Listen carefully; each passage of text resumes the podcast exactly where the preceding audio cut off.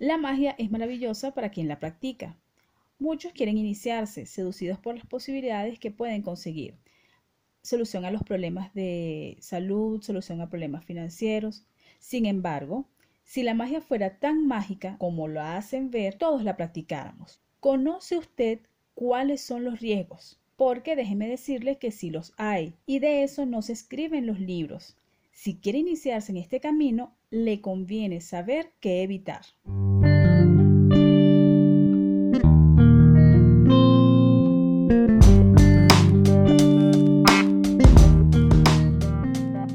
Bienvenidos a un nuevo episodio de este podcast Palabras de Magia y Vida. Empezamos entonces, recordamos nuestras redes sociales, en Facebook La Magia y Vida e Instagram magia-bajo y bajo vida. Pueden seguirnos en cualquiera de las dos redes sociales donde continuamente estamos colocando información relacionada tips, prácticas y consejos para mejorar la vida por medio de la magia práctica. En el tema de hoy vamos a explorar un poquito sobre los diversos peligros que conlleva adentrarse en el sendero de la magia. Primeramente, la falta de conocimiento. El no saber en qué consiste hace llevar a la persona a pensar de que cualquier cosa es magia, cuando realmente no es así. Primeramente, la persona necesita conocer qué es magia para aprender a identificar qué no es magia. Si no sabes lo que es, puede ser cualquier cosa. La magia nos las venden si vemos los programas de televisión con, como hechizos, con varitas, con posturas inclusive. Eso es magia. De ser magia, sí puede ser magia, porque hay que tener en cuenta una cosa. Existen herramientas que se utilizan en muchos senderos. Eh, por ejemplo, la, la vara, la varita, es algo que se utiliza y realmente existe. El uso real de esa herramienta no tiene nada que ver con lo que, lo que se ve en televisión, que tú la agitas, así como la de, ¿cómo se llama? La de la cenicienta, que agitas la varita, bibidi babidi bu, y pum. Y listo, aparece. Entonces, ¿qué ocurre? No, no es eso como nos venden la magia, no es lo que es realmente la magia. Para eso nosotros necesitamos investigar. Si nosotros vamos a transitar un sendero, tenemos que conocer ese sendero.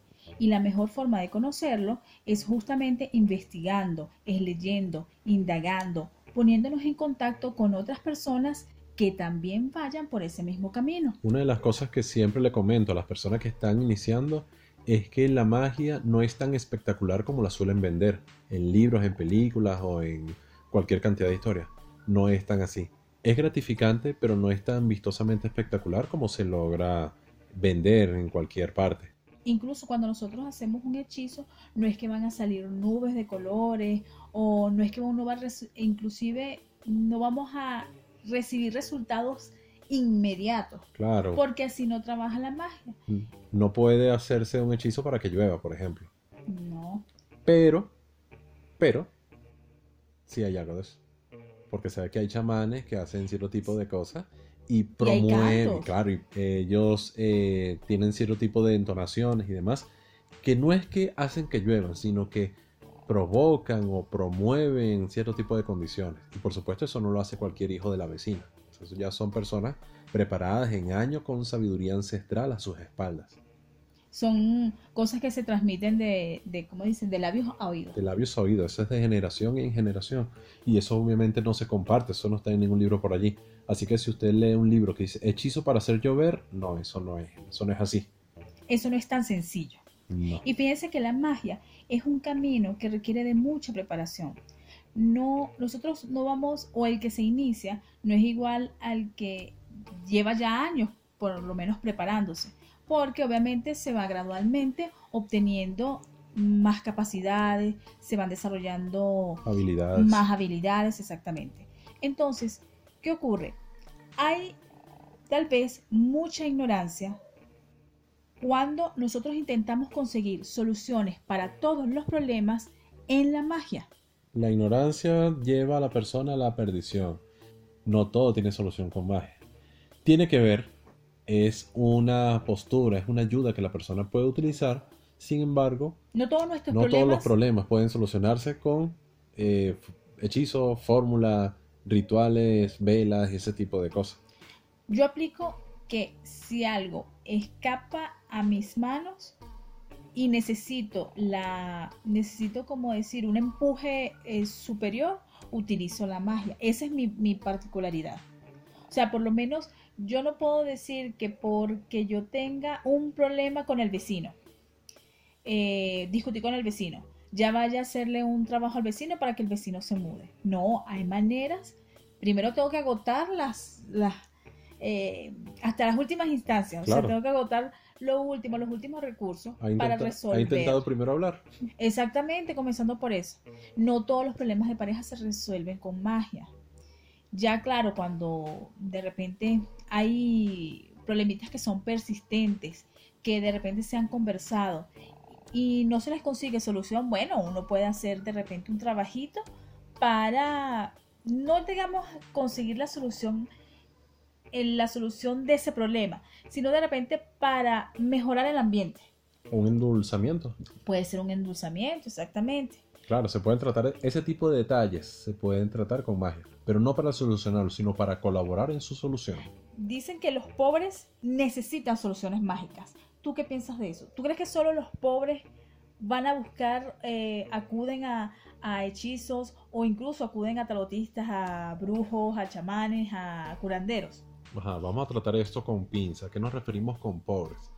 Vamos a hacer primero un análisis del asunto. Eh, es muy común, eso es innegable, es muy común que en sitios donde exista mucha diferencia social, personas que tienen mucha escasez de recursos económicos, busquen soluciones en la magia.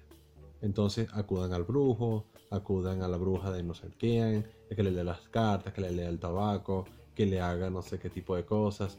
Eso es común que ocurra. Pero hasta qué punto el nivel socioeconómico tiene que ver con la búsqueda de soluciones en la magia. Yo digo que no, porque he conocido personas de buena posición económica que igual también buscan, porque les llama la atención, algunos porque les llama la atención, algunos aplican la fórmula esa de, de que buenan, buenas, y buscan eh, preguntas o soluciones a problemas que no les que no las han conseguido fácil. Pues. Pero fíjate que hay, y he conocido, hay doctores que se van a consultas de tarot o se van a leer con la bruja, pero se van escondidos. Sí, por el que dirán, porque no les gusta que, que, los relacionen con ese tipo de prácticas. ¿Por qué? Yo pienso que es porque hay mucha, mm, eh, hay mucho tabú todavía con respecto a las brujas y tal vez porque ven al brujo como alguien no inferior, pero lo ven como que el brujo atiende a las personas ignorantes, por así decirlo.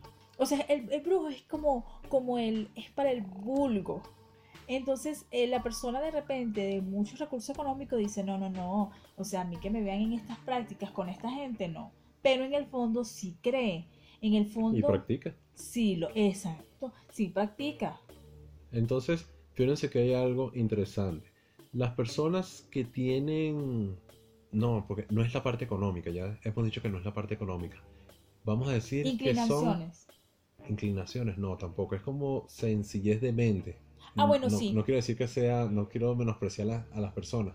Las personas que son más inocentes, sencillas, ¿sí? Sí, complicada. Es que incluso la persona que es muy lógica no cree en, en, en, de repente en fórmulas mágicas. Una persona que tiene estudios, tal vez, uno puede llegar a pensar que tiene cierto tipo de pensamiento ya más abstracto, más lógico, más eh, racional. Y entonces no cae en este tipo de círculos, de recurrir a lo que es nada más en lo que son las soluciones. Incluso lo desestima, porque por lo, menos... Desestima, sí. De, por lo menos eh, decimos un tecito de canela o un tecito de lavanda para el insomnio, que la persona tome. Y puede ser que la persona muy lógica diga, ay, pero por favor, ¿de qué va a servir un tecito de lavanda? Es preferible una, una pastilla o X cosa. Desestima eso. Entonces, en cierto modo, no todos los problemas tienen eh, efectivamente soluciones mágicas. Hay enfermedades que nosotros no podemos eh, tratar con un tecito, con una plantica, porque obviamente necesitamos la parte de la ciencia, de la medicina. Pero no se puede tampoco caer en el error de desestimar todo, de decir eso no sirve, porque, eh, porque de repente no tiene un respaldo científico. Entonces, ¿por qué hay una mayor cantidad de presencia de brujos y magia, ese tipo de cosas, en la sociedad, en los estratos socioeconómicos inferiores de una sociedad. Porque la gente es más sencilla. La gente no ha aplicado tanta, no tiene tantas teorías en su cabeza. La gente es más simple. Ellos es más fácil creer. Para mí, a mi modo de ver, es más fácil para la persona sencilla creer en algo. Fíjense que siempre me he puesto a pensar en este tipo de situaciones. Mientras más necesidades tiene, más inclinación va a poseer a buscar soluciones en sitios donde nadie más lo usa.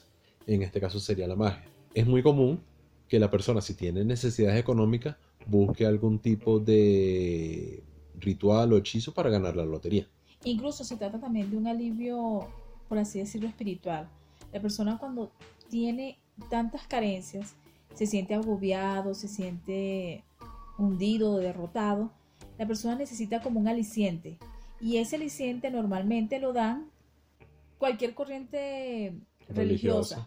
pero hay que diferenciar la magia como práctica a la magia como religión. Claro, también, también, obviamente. No hay religión de magia. No, no, no, no. no. este es un camino.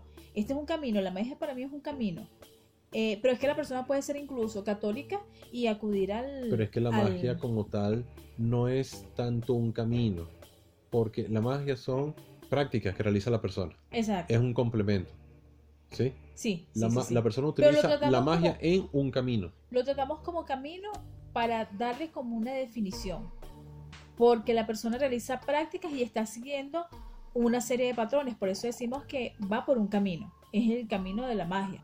Entonces, mucha gente se aprovecha justamente las, necesidades y de la necesidad de la persona de recibir ayuda.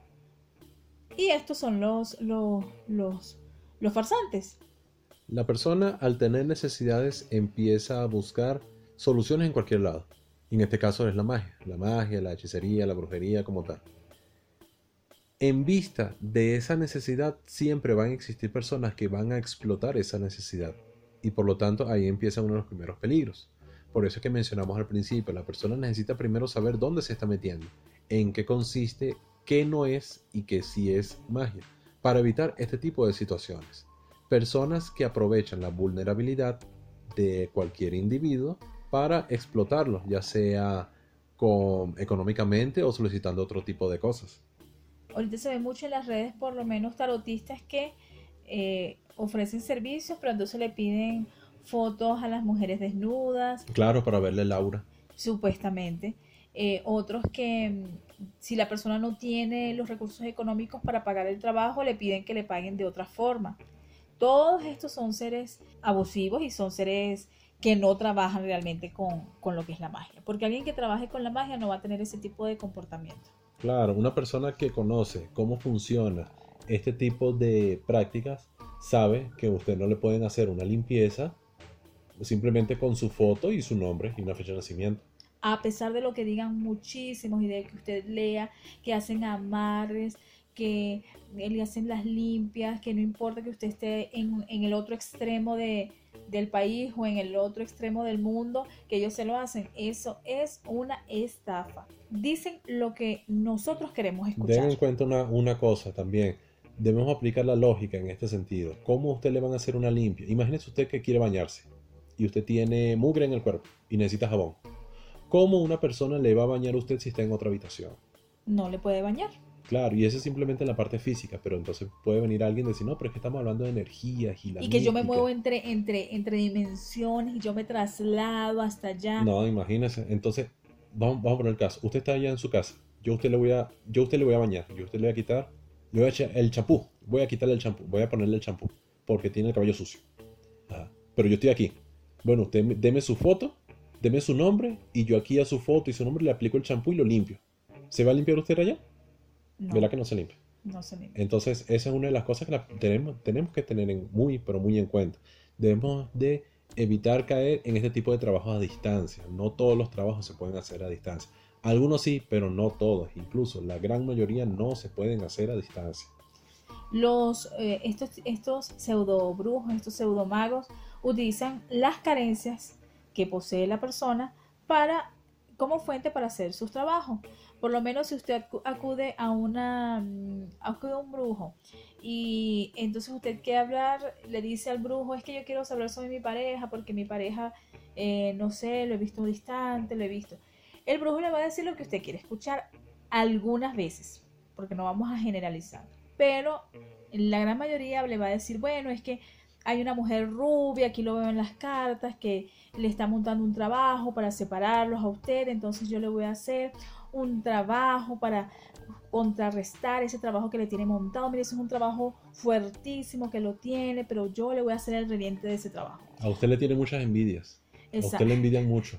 Siempre. Es que, mire, es una fórmula que copian eh, para casi que para todos los casos. Aquí, tiene un problema. Aquí aparece una persona que le tiene, le está poniendo problemas en su trabajo. Sí, y son uno puede decir que son verdades a medias, porque obviamente nosotros no somos monedita de oro para caerle bien a todo el mundo. Si nosotros nos relacionamos en el, en el trabajo con muchas personas, obviamente no a todos le vamos a caer bien.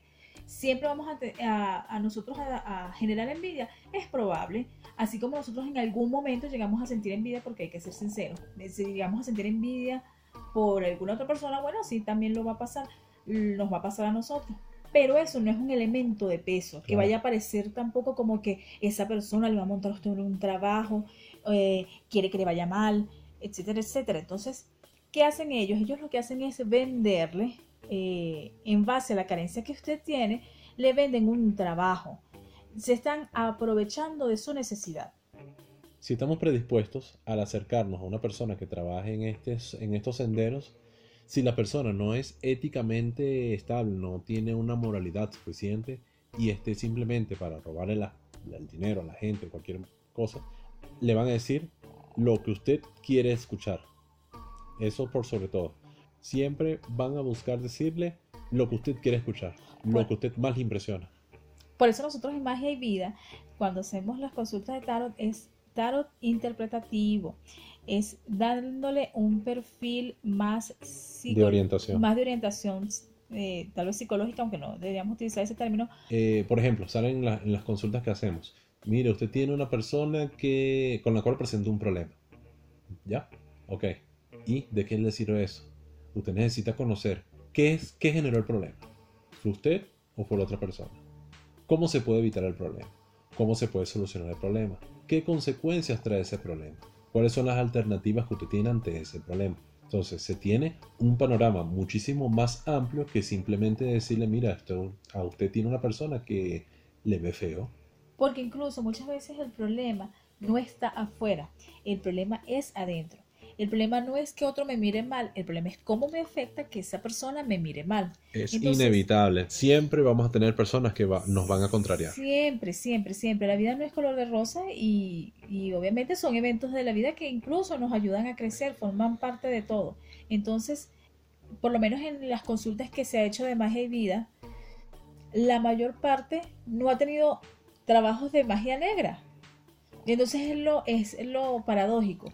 De, fíjense, de lo más, más de 15, como 15 años, casi 18, 18 años que tengo haciendo consultas, mire, cinco personas cuando mucho han tenido trabajos como tal de magia detrás de sus problemas.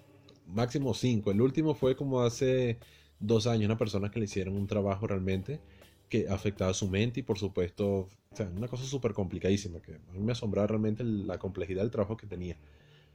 Eh, del resto de las personas que me han dicho que tienen sospechas, que le han hecho trabajo, que otras personas le han dicho que tienen trabajo, no ha sido así, han sido problemas autogenerados por su comportamiento o por desconocimiento de cierto tipo de cosas, pero no hay magia detrás de eso, son muy pocos realmente los que tienen. Entonces, por favor, si desea eh, consultarse no caigan estafadores, no recuerde justamente esto que le estamos diciendo. No vaya aquellos que le dicen lo que quiere escuchar. Recuerde, la mayor parte de nuestros problemas no son trabajos de magia negra. No es que nos montaron un trabajo, no es que nuestra pareja se alejó porque le están haciendo un amarre por otro lado. No, la mayor parte de los problemas son cosas más Mm, sencillas que no, tienen, no, están relacionadas con la magia. En relación a todo esto que estamos mencionando hasta ahora, en el capítulo de hoy, los peligros de la magia, hay una información muy interesante y es precisamente lo que quiero tocar en las noticias del mundo.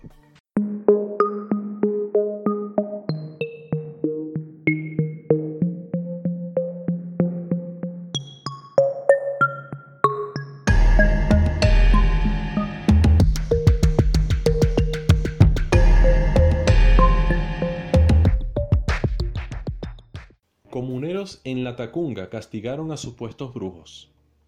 Esto fue una noticia que salió hace un tiempo. Eso fue aquí en la comunidad de Ecuador.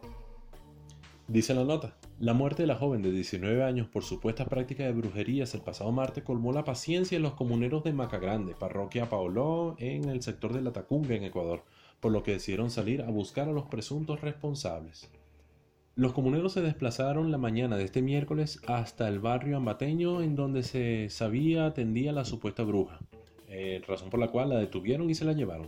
También fueron en busca del chamán, que en el mismo sector les había advertido que el nombre de la muchacha estaba en el libro, pero que no se podía salvar de morir si se le pagaba a la bruja para que la borrara de su lista. Una vez que los dos supuestos practicantes de brujería que se identificaron como Janet y Alfonso se los llevaron a la comunidad, eh, los procedieron a desnudar, luego los bañaron con agua y ortiga. Se les hizo caminar descalzo por aproximadamente 5 kilómetros, en donde predominaban piedras de cualquier otro tipo. Eso es para hacerle, infligirle cualquier tipo de daño, pues. Y es que nada más con el baño de la ortiga, porque la ortiga es una planta que tiene como unos ciertos pelitos. Eh, es una planta que no recuerdo la característica primordial, pero ella, ella, mm, o sea, no recuerdo la, la cómo se le denomina, pero ella es una planta que cuando se roza con la piel genera un tipo de irritación, pica muchísimo. Entonces, claro, ese fue un castigo, un castigo ejemplar. Bueno, si pensamos que anteriormente las quemaban en hoguera. Por lo menos salieron baratos. Fíjense que dice aquí, eh, no era la primera víctima de estos supuestos brujos, que el trabajo lo han hecho por años, dicen que cobraban entre dos mil y cinco mil dólares para retirar de los libros los nombres de comuneros, no solo de ese sector, sino de sectores aledaños. ¿A qué vamos con esto? Hay personas, vamos explicamos lo que en este caso. Eh, la persona supuestamente estaba enferma. Bueno, no supuestamente porque se murió. Incluso hace poco tiempo ocurrió un caso parecido. ¿Recuerdas? Una chica que eh, le hicieron un trabajo. en Venezuela. El hecho ocurrió en Venezuela a una chica, una chica joven, al parecer estaba saliendo con, con un tipo, el tipo a su vez estaba relacionado con otra muchacha y entonces dicen que, eh, bueno, a la, a la, la, chica empezó a sentirse muy mal, empezó a degenerarse, pero degenerarse muchísimo, como que si tuviera una enfermedad mental, empezó a a estar desnutrida, bajó muchísimo de peso, se demacró, hablaba incoherencias. Entonces em, acusaron a la, a la chica de que le había hecho un trabajo a esta, pues para que se alejara del novio.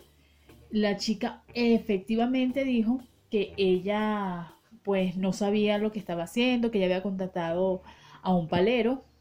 Bueno, para los que no, no sé si en otras regiones sepan, el palero es un es alguien que trabaja con directamente con lo que son los muertos. Entonces, pues la chica había contratado a este palero, entonces parece que le habían hecho un trabajo con, los huesos de un muerto. A su vez, la parte médica decía que era un, como habían hecho algún preparado con hueso, eso podía tener alguna especie de bacteria, de bacteria no sé, parásito, y entonces este se había alojado en el cerebro y pues le había desencadenado, desencadenado toda esa serie de, de, de dolencias y al final la chica murió. Entonces no, no, o sea, por la parte médica pues hay una, una explicación. Hay una explicación y por la parte esotérica también existe otra explicación. Hay que entender en cuenta una cosa, la magia y la ciencia no están tan divorciadas como las personas consideran. Uno puede decir, no, le lanzó una brujería. Ajá, pero esa brujería también tiene su correspondencia física. Es decir, uno entiende la magia como cierto tipo de movimientos de energía que trabaja de forma consciente puede generar algún tipo de efecto. Existe lo que es la contaminación psíquica. La contaminación psíquica entendemos también que el cuerpo no solo tiene el cuerpo físico, también tiene otro tipo de cuerpo, como el cuerpo astral, el cuerpo vital, etc. Cuando el cuerpo vital es contaminado, el cuerpo físico es afectado y pueden aparecer enfermedades En, el cuerpo, física. en el cuerpo físico que no tienen ningún tipo de origen, no, no tienen ningún tipo de explicación y la ciencia no entiende, la ciencia no comprende. Y viene un brujo y le hace un pase con determinadas plantas y la persona se cura. Así como el mal de ojo. Como el mal de ojo, que hay también enfermedades psicosomáticas, que el brujo lo ve y lo mira a los ojos y le dice, estás maldito y le hace los cachitos así y la persona se enferma. Exacto. Pero no tanto porque le hizo el gesto, le hizo la cosa, sino porque la persona también se lo cree, es algo psicosomático también. Sí. O sea, hay muchas implicaciones. Volviendo a lo que es el caso, eh, el caso de la chica venezolana que murió de esta manera, ciertamente el cuerpo estaba contaminado y, por supuesto, el brujo que le hizo este acto sabía en parte lo que estaba haciendo. Tal vez no médicamente, pero conocía que si mezclaba determinado tipo de cosas, la persona pudiese fallecer. En relación a lo que son estos brujos que aparecieron allí, son personas que en ocasiones también son acusadas de manera injusta. Entonces, como son brujos, lo fueron a acusar y decir, mira, es que tienen un libro escrito con su nombre y con escribir su nombre se va a morir. Y por eso fue que se murió y por eso lo querían linchar en esa oportunidad. Existen también personas que dicen, bueno, entonces si no me pagas tal cantidad, eh, yo te voy a hacer un maleficio a ti, a tu familia y tu pareja y cosas.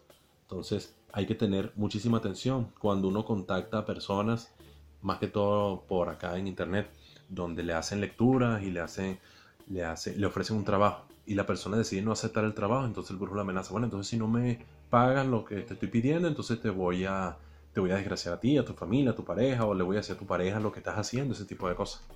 Continuando entonces con el tema, los peligros de la magia, en el día de hoy, conversamos en esta oportunidad sobre el peligro detrás del practicante. Primero conversamos con las personas que dicen practicar y pueden estafarnos. Si uno no conoce dónde se está metiendo, uno le pueden llevar por cualquier lado. Del lado del que lo practica, también puede enfrentarse a cierto tipo de problemas. Podemos comenzar con la frase de no invoques lo que no sabes desterrar. Si no sabe practicar algo, si no sabe realizar una invocación, si no sabe realizar una práctica, un hechizo, es preferible no hacerlo. ¿Por qué? Porque no se sabe cómo va a, no se sabe cómo va a ser el resultado. Mira, sé que yo vi por aquí un, un sello y un ritual para invocar a, a no sé qué ángel, o no sé qué demonio, no sé qué, qué espíritu. Voy a hacerlo. Pero señor, si usted no sabe a quién está llamando, ¿cómo va a estarlo llamando? Usted sabe cómo deshacerse de esa persona si se pone intenso. Y si está haciendo el llamado a alguien, dice, bueno, voy a hacer una invocación al ángel Rafael para la sanación. Sí, por ejemplo. Sí. Ajá. Y si el que acude no es Rafael y acude es otra, otra gente, otra persona, otro individuo, otro ser, ¿usted sabe cómo deshacerse de ese animal? ¿Sí o no? Sí, exacto. Sí sabe, sí sabe salirse. no. No sabe salirse. ¿Tú sabes cómo desterrar algo? Mm, ¿Cómo desterrarlo? Sí, sí. Bueno, sí he leído bastante sobre el tema. Es que justamente, y volvemos al punto, la persona tiene que saber, tiene que leer, tiene que, que, tiene que investigar. Si va a empezar a hacer, eh, si quiere hacer inclusive una práctica sencillita, lea primero las correspondencias que se debe hacer para limpiar. Porque fíjense que la magia no es solamente uno decir mm, con la varita o decir, ay, abracadabra o es X cosa o de, bueno, voy a hacer una oración. No es nada más eso. Se mueven ciertas energías. Y esas energías que nosotros vamos a mover, tenemos que saber cómo, por así decirlo, controlarlas. Cuando uno prende, así sea una velita, algo allí se acerca. Porque esa velita representa el alimento para algo. Si hay una, mm, por así decirlo, una entidad en la casa y usted prende la velita, usted no sabe si esa entidad viene atraído por esa luz, atraído por esa energía y se empieza a alimentar de la velita. Y después usted qué hace con esa entidad allí si no sabe cómo trabajarla. Le complica, le complica cosas, trae pesadez en el hogar, empieza a traer discusiones, peleas. Y no es que le hayan hecho una brujería, porque usted dejó entrar algo que no debió haber entrado. Así como luchamos cuando quieren jugar la Ouija. Ay, voy a jugar la Ouija para ver qué tal, para ver si es verdad, por, por, curiosidad. Y, y, se meten a trabajar con cosas con, que son más, eh, más fuertes, por así decirlo. Claro, no es en la herramienta. El problema en la Ouija no es la herramienta como tal, es la cantidad de fuerza que se mueve en ese momento. No he conseguido hasta ahora una persona que, que se una conmigo a jugar la Ouija a practicar la Ouija. No he conseguido, lamentablemente. Yo con toda la muy buena intención y toda la disposición no he conseguido personas para eso. Si alguno quiere practicarla conmigo, me escribe y ahí coordinamos. Fíjense también en las casas, aparte, hay, hay seres eh, que puedan denominarse como fantasmas. A mí no me gusta decirle fantasmas, a mí me parece que hay seres, hay seres, hay seres también desencarnados. Eh, por lo menos a mí particularmente siempre me daba mucho temor cuando escuchaba amigos eh, que me hablaban acerca de los muertos y cosas, ¿no? Que un muerto me acompañe y decía, pero ¿cómo hacen? Y, y, siempre uno tiene como ese temor porque es algo que es infundado y cosas que hemos visto también en, en la televisión, eh, que los, los, muertos son malos, que los fantasmas son malos, por así decirlo, que son seres que, que vienen a atormentarnos y resulta que no, que muchas veces los eh, seres difuntos que nos acompañan pueden haber sido familiares o simplemente personas que de repente eh, se nos pegaron o se nos, se nos adhieren eh, porque tenemos cierta vibración que los atrae. Y esos seres nos acompañan y muchas veces nos pueden servir de ayuda. No todos son tormentos ni, ni que vienen a jalarnos las patas, como dicen, eh, sino que vienen de repente a acompañarnos y ayudarnos. Uno de mis maestros en una oportunidad Em, nos comentaba cuando nos daba una clase que decía, no le teman a los muertos, temanle a los vivos. Porque a los muertos usted lo conjura y se va, pero un vivo no. No. Un vivo tú le dices, te vivo Scoselin y el, vivo sigue para el frente de uno. y el vivo puede tener hasta un arma, el, fantasma no. Claro, entonces, en relación a lo que es la Ouija, es una, es una práctica que si la persona no sabe dónde se está metiendo, preferible que no la haga. Mencionamos que no es la herramienta como tal, es las energías que se mueven es la disposición. Si usted cree que la Ouija va a traer un espíritu, un demonio, una cosa y le va a atormentar y va a poseer, bueno, entonces eso es lo que va a ocurrir. Pero la Ouija no es realmente por eso. Yo les digo un cuentico, ¿sabían que el Hasbro, que es una compañía internacional de juguetes norteamericana, creo que es, ella tiene, eh, es propiedad de la, la Ouija, del juego como tal. Y sacan incluso juegos para eso. Y hay un tablero. hay. hay. un tablero para niños. Yo pasa que a mi niña no le puedo conseguir una, era una rosadita así toda bonita y cosas.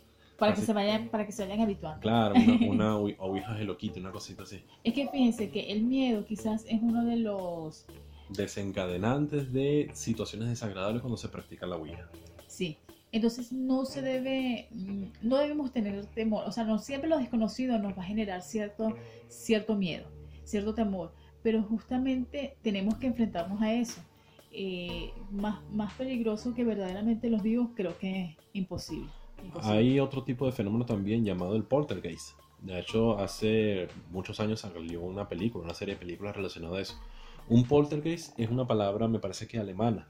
Es, eh, hace referencia cuando en el hogar se presentan cierto tipo de fenómenos que no se pueden explicar, movimientos de sillas, cosas que se caen, eh, cosas que aparecen en un lado y aparecen en el otro. Algunos dicen que son jugarretas de duendes y demás y todo eso.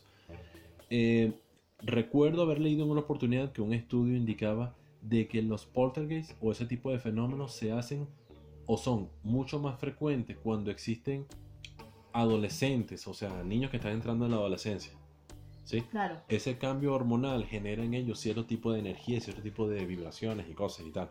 Entonces, no está demostrado, de hecho no recuerdo muy bien el estudio, pero eso fue hace como más de 15 años que leí ese artículo. Eh, decían que muchos casos de poltergeist estaban asociados a esos jóvenes que están entrando en lo que es esa adolescencia. Y ese cambio hormonal, ese cambio de energía, ese tipo de cosas se manifestaban a nivel externo y provocan ese tipo de situaciones. Y ocurrían pasados seis meses, un año, dos años, ya cuando el, niño pasaba lo que es esa transición y, se, y se normalizaba. Entonces tiene que ver también con fuerzas que se mueven dentro de la persona y por supuesto sale de manera completamente descontrolada. Y es que te pones a ver que la energía sexual también es, es una energía muy poderosa, básicamente. Entonces, si la, está esa energía, están los chicos también descubriendo su cuerpo y la cosa, puede ser como una fuente, pues como, como la velita cuando se, enciende. Claro, eh, ¿recuerdas la, la, película esta de Animales Fantásticos? Sí. El chico, el, el Oscurio, Oscurial esa fuerza interior de una persona reprimida que tenía imagen pero estaba reprimida. Bueno, más o menos por allí va el asunto de los poltergeists. Claro, Me, disculpando que hagan la referencia a una película hablando de este tipo de temas, ¿no? Pero más o menos eso, o sea, también tenemos que entender que las películas toman de la vida real algunos elementos y por supuesto lo llevan a la pantalla grande. No es así, una figura negra o una sombra que va y destruye, ¿no? Tampoco es así. Pero el, el, principio de la idea es la misma. Otro elemento también que hay que tener en cuenta son los famosos duendes. Siempre hemos, visto escuchado- eso recientemente. Ay, que ven un, un muñequito de duende. ¿Y cómo hago para activar el duende? Preguntan por ahí en los foros, en los grupos. Otros les tienen temor a los duendes, dicen, esto me lo escondió un duende. O tengo la- o las claro, la gente como siempre hablamos del temor y el miedo, la gente dice, "Tienes que meterte en la en el baño a comer para que el duende el duendecito se vaya y te deje en paz." Sí, ¿Sí? me entero. sí, Pero si hay personas que, y- porque es que como son elementos, justamente estos duendes son elementos que nos pueden ayudar, muchos dicen, ay, bueno, este, quiero activarlo, quiero, quiero trabajar con ellos. Hay que tener cuidado en hacer este tipo de prácticas. Claro, no todos los duendes son beneficiosos para la persona. Eh, entiendo por los duendes son criaturas elementales, criaturas que son eh, ajenas a nuestras costumbres y prácticas. Para lo que nosotros es bueno o malo, para un ser de este tipo es completamente indiferente. Algunos sí pueden llegar a causar problemas y se meten en casas y, y hacen cierto tipo de desastres y esconden cosas. Sí, eso puede ocurrir. Hay que entender que no son seres tridimensionales. O sea, no vamos No a ver son seres físicos. No, no vamos a ver a un duendecito como tal, con el gorrito, así como nos los han vendido, como un, un duendecito de Blancanieves. No, no son seres así. No, no. Entonces hay que tener mucha atención con eso de estar llamando a duendes, porque son seres de que hay que saberlos trabajar y hay que, bueno, perdón, no saberlos trabajar, hay que saberlos tratar, porque el irrespeto hacia este tipo de comunidades puede causar cierto tipo de estragos. Hay seres de tipo que se ofenden muy fácil, entonces hay que evitar el contacto y el trato con estos seres si no los conocemos y si no sabemos manejarlos realmente. En este camino tenemos que tener en cuenta que no podemos querer correr antes de nosotros empezar a andar. Retomamos lo que decíamos al principio, mucho estudio, eh, mucha práctica. La impaciencia es el peor enemigo del practicante. Muchas personas, y a mí me escriben y escriben en los grupos y demás, dicen que quieren, estoy nuevo aquí en este camino, ¿qué ritual me recomiendan para...? No, no, ritual ninguno, si está empezando usted no estaba en, en- en capacidad para hacer rituales. Se olvídese eso, empiece por donde tiene que empezar. Empiece estudiando y lea bastante. Y a las personas que me admiten que les instruya, es una de las primeras cosas que le digo. Que si quieren estudiar conmigo, necesitan estudiar, necesitan practicar, necesitan hacer. Y muchos de esos abandonan el sendero a los dos meses porque se dan cuenta de que pasan dos meses y mira, pasan dos meses y yo todavía no estoy lanzando fuego por las manos. ¿Qué ¿Por está pasando? No. Y aparte porque tenemos que tener mm, disciplina. Es necesaria siempre la meditación. Es necesaria que la persona haga una conexión. Si la persona no tiene esa conexión, no puede ejercer lo que es la magia. Entonces, pensar, eh, la persona tiene que pensar que todo es, eh, que todo no es como lo que se ve en televisión. No se trata de hechizos así grandiosos ni nada. Eh, la cosa es más sencilla. Pero esa conexión, cuando se establece esa conexión, mire, usted lo va a sentir y, y los trabajos que haga le van a resultar efectivos. Y hasta la persona se sorprende. La persona dice, ah, hice tal cosa y me funcionó. Bueno, y si lo hiciste, ¿qué esperaba que ocurriera? O sea, es lógico, ¿no? Es lógico que se haga. Si Claro. hay práctica, si hay práctica, si hay disciplina, eh, si la persona se toma con seriedad este camino, eh, lo va a conseguir. Otro problema común que suelo ver en este tipo de personas es el coleccionista de libros. Hay personas que, que dicen, ¿qué libro me recomiendan sobre magia? Yo siempre le digo, de hecho, en uno de los capítulos anteriores de este mismo podcast, me parece que fue Iniciación a la Magia, mencionamos algunos libros. Sí. Empiece por, por esos libros. Entonces, ah, ya, ya yo tengo el libro de uno que siempre recomiendo, El Guía del Practicante Solitario de Scott Cunningham. Ah, ya yo tengo ese libro, ¿qué otro libro me recomienda? Epa, señor, pero ya usted lo leyó, ya lo practicó. O sea, está buscando otro libro y no ha terminado el primero. ¿Qué está haciendo entonces? Comience por, comience por lo simple, por lo sencillo. Y vaya eh, aumentando el nivel. O sea, nosotros mandamos a estudiar, obviamente porque siempre necesitamos el estudio, pero no se trata de que se devore los libros, los lea y los tenga en su biblioteca y tenga toda una colección de todos los libros de, de brujería y magia. Se trata de que vaya, lea uno, vaya practicando, si necesita indagar, consulte con otra fuente y, y vaya ejerciendo, pues vaya practicando. En el mejor de los, en el mejor de los casos, los lee y los guarda. En el mejor de los casos. Hay personas, y ahorita cuando hay facilidades para adquirir libros a través de medios electrónicos, hay personas que coleccionan libros que nunca han, listo, nunca han leído. Y entonces, Sí. ay, mira, eh, tengo un enlace de 2.500 libros de esoterismo y magia que voy a descargar. Y se descargó y lo tiene en su computadora. Y ahí los tiene. Y lo peor es que muchas veces, si tenemos mucha información, es muy poco lo que, podamos, lo que podemos procesar. Entonces es preferible que usted comience con un libro, dos libritos. Tenga algo de magia verde, tenga algo de magia práctica, eh, tenga la guía y comience por eso. Vaya leyendo uno, vaya haciendo prácticas con otro. Eh, no, tampoco es que, porque si nosotros podemos ver, los magos anteriormente no tenían tantos recursos, más bien ahorita tenemos cantidad de recursos, cantidad de material, de gente que ha sacado una bibliografía muy buena en base a sus experiencias.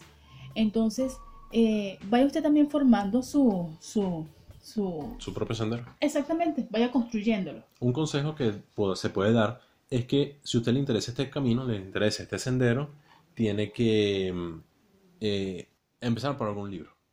Si Sí. lo suyo es la parte verde, la energía, la magia verde, como le menciono, que es la planta, bueno, entonces su siguiente libro que va a comprar es de planta. Sí, Entonces vio otro libro que dice Las plantas y la magia. Ok, se compró el libro de plantas y la magia, tomó de allí lo que necesita. Y otros dicen, la magia en la antigüedad relacionada a la brujería. Ah, bueno, es algo que a usted le interesa.